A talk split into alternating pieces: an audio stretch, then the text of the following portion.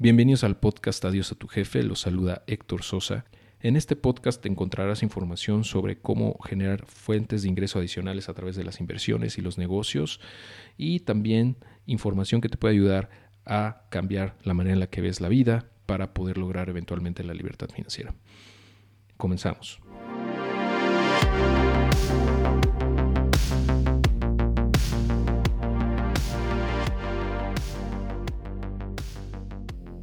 Hola, ¿qué tal amigos? Bienvenidos a un nuevo episodio del podcast Adiós a tu jefe. Los saluda con mucho gusto Héctor Sosa. En este episodio voy a platicarles sobre la frugalidad, que es un concepto que he escuchado muy pocas veces en artículos, en revistas, en periódicos, en libros, incluso de habla hispana, eh, etcétera. O sea, es un tema que no se toca mucho y que creo que vale la pena profundizar un poco, ya que forma parte indispensable de toda persona que desee convertirse, ya no digamos en millonaria, sino libre financieramente hablando. En general la frugalidad se define como una cualidad, una cualidad eh, o una característica de una persona de eh, utilizar los recursos de manera eh, económicamente eficiente, es decir, no desperdiciar los recursos. Eh, muchas veces eh, se confunde el ser frugal con el, ser codo. Y yo creo que por eso vale la pena profundizar en este tema, eh, ya que forma parte de toda persona millonaria prácticamente. Es, es, muy rara la persona que llega a ser millonaria, es decir, acumular más de un millón de dólares en activos, sin tener esta característica. Y bueno, en este episodio te voy a compartir un poco de lo que he aprendido a través de los años sobre el concepto y cómo lo he llevado yo a mi vida diaria. y espero que te sirva e, e, esto para aplicarlo también en tu vida y si ya lo haces, puedes reforzar y, reafirmar que vas en el camino correcto. Para mí, ser frugal es un estilo de vida, es una forma de vivir eh, que va más allá del dinero, mucho más allá del dinero, implica muchas otras cosas. por ejemplo, el cómo consumes los recursos naturales, eh, si dejas las luces prendidas cuando no, las usas, si desperdicias o no el agua, eh, ¿no? Por ejemplo, al lavar los trastes, si solo abres la llave para enjuagar los trastes o la dejas abierta todo el tiempo, ¿no? O si te bañas eh, y solamente usas el agua lo indispensable y no estás perdiendo el tiempo desperdiciando agua en general, ¿no? En fin, en todos los aspectos de nuestras vidas tenemos la oportunidad de ser frugales, o ser eh, despilfarradores. Eh, y ah, eh, esto impacta muchísimo nuestras finanzas, por supuesto, ya que si no tienes esta cualidad o esta característica, no importa cuánto dinero ganes, siempre vas a tener problemas económicos porque así como llega, pues lo desperdicias, lo despilfarras, lo tiras, lo, lo, desperdicias, En, en vez de cuidarlo eh, acumularlo, protegerlo y, pues eh, permitirle crecer ese, recurso. Y muchas veces son cosas muy sencillas, por ejemplo, cuánta ropa tienes en tu closet, si es realmente la que ocupas o no, eh, si los zapatos que tienes ahí, si los utilizas, cuánto estás gastando en ropa en general, si realmente estás utilizándola de manera eh, efectiva, ¿no? Porque muchas veces, y, a mí me ha pasado y me sigue pasando luego, es que tengo cosas que no uso, ¿no? Y, se acumulan y pasa el tiempo, pasan meses, años y me doy cuenta que no las uso. Entonces, eh, es ahí donde puedes aplicar este principio, por ejemplo, eh, deshacerte de las cosas que ya no ocupas en general, ¿no? donarlas o regalarlas o venderlas si, si quieres. El chiste es pues no tener ahí cosas que no te sirven. No, porque también eso te resta energía, te resta eh, la posibilidad de que cosas nuevas entren en tu vida en general. Y no es casualidad que la gran mayoría de los millonarios, las personas que tienen más de un millón de dólares en activos, eh, tiene esta característica, esta cualidad, ¿no? De ser frugal y em, no es casualidad totalmente. Eh, por ejemplo, en un libro que escribió el doctor Thomas Stanley, ya hace bastantes años, en un, hizo un estudio, o bueno, un super estudio que implicó muchos, muchos casos, muchas, muchas estadísticas, encuestas, etcétera, eh, se dio cuenta que los millonarios no son como los pintan en la televisión, ¿no? Generalmente son personas que tú eh, no podrías determinar que son millonarios por cómo viven, o sea, son bastante mesurados en sus gastos, no despilfarran el dinero, no traen un Ferrari o un Porsche, eh, ni traen ropa Gucci o Dolce Gabbana, ¿no? Son personas comunes y corrientes, aparentemente, que valoran mucho más el acumular activos que el acumular bienes materiales. Eh, y por ende es que viven muy por debajo de sus medios, ¿no? O sea, eh, gastan mucho menos de lo que ganan. Entonces tienen un flujo efectivo bastante amplio que les permite invertir en muchas cosas. Y, es por eso que son millonarios, ¿no? Porque en vez de gastarse el dinero, lo invierten. A través del tiempo eso se va acumulando y no importa tanto si no tienen ingresos muy altos, ya que si son frugales, si em, mantienen una disciplina en sus gastos y pues también se mantienen invirtiendo y diversificando sus, sus inversiones o su capital, vamos, en distintos instrumentos, eventualmente se va, se va haciendo cada vez más grande por el interés compuesto y llega un punto en el cual tienen millones de dólares en, su, en, suma, ¿no? Si sumas todos los activos que tienen. Em, pero aparentemente no, no, no, son así, no, no tienen la lana que, que, realmente tienen porque no la muestran. O sea, son personas que no, no se preocupan por lo que piensen los demás y no, no gastan tiempo, energía eh, en general en aparentar ser millonarios, sino en serlo realmente. Y yo me identifico mucho con este perfil que eh, obedece o corresponde al típico millonario estadounidense. ¿no? Personas que valoran mucho eh, mucho más su libertad financiera, su, su capital, acumular activos que, que, eventualmente les permitan no preocuparse por el dinero, que el estar presumiendo o el estar, eh, pues, no sé, tratando como de ganar eh, aceptación ¿no? de nuestros pares. yo me identifico mucho, te digo, porque así soy yo. Realmente no me importa pues que mi vecino piense o, no que soy millonario, me vale, ¿no? Realmente yo valoro mucho más mi libertad financiera, ¿no? Eh, es, eso en lo que yo me enfoco, no me enfoco en aparentar, ¿no?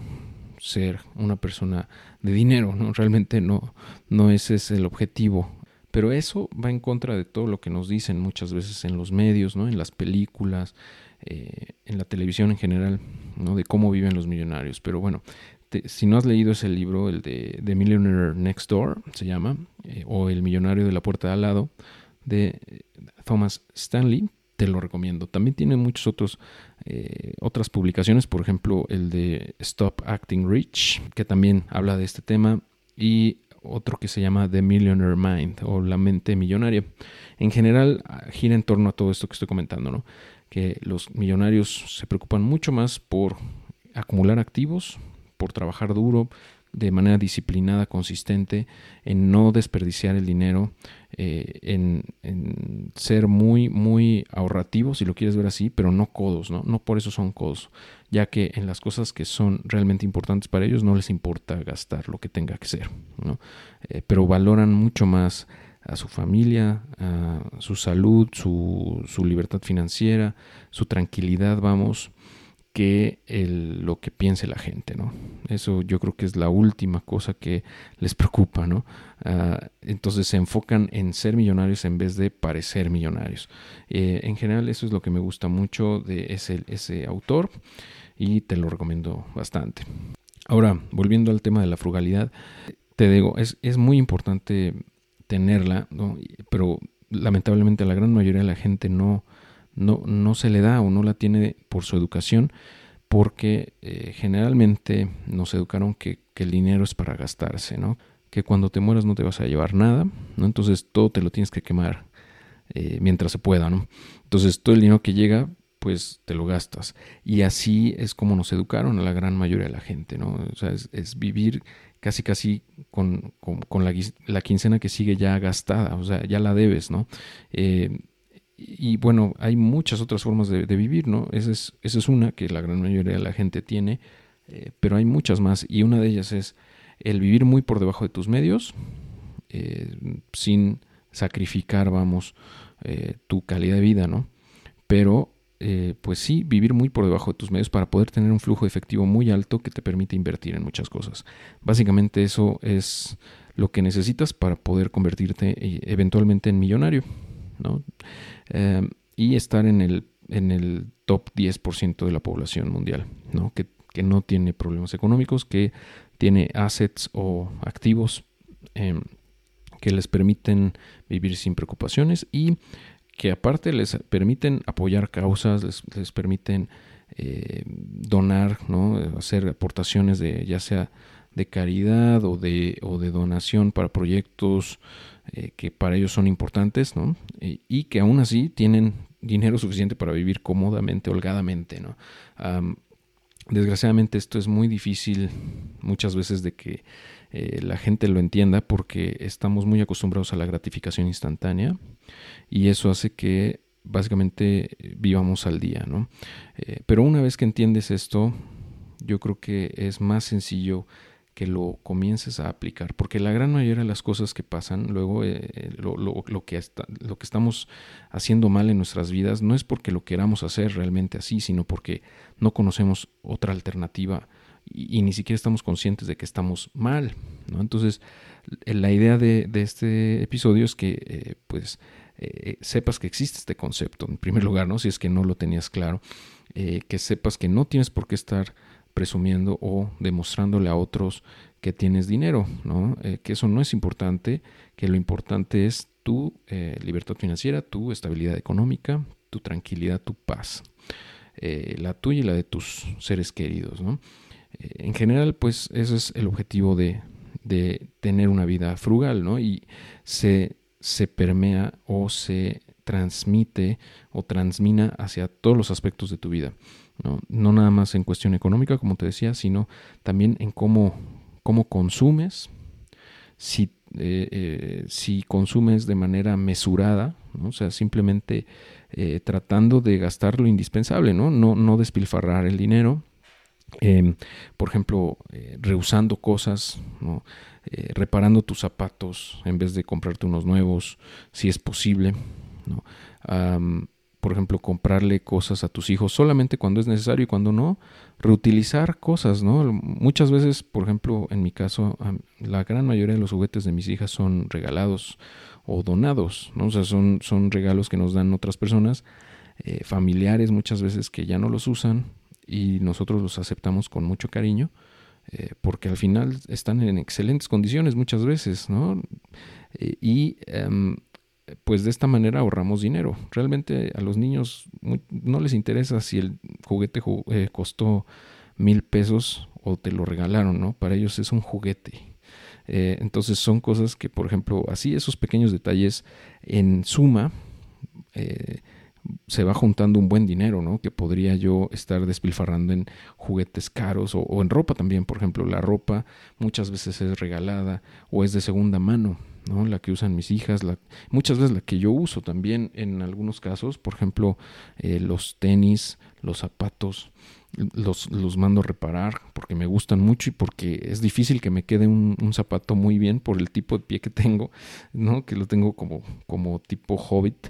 Em, los, los zapatos tardo en amoldarlos, entonces a mí me gusta eh, repararlos siempre que es posible, ¿no? Eh, más allá de comprarme otros. Eh, todo, es, todo es eso, ¿no? O sea, es cómo, cómo utilizas los recursos en general, cómo los utilizas de manera consciente para no despilfarrarlo.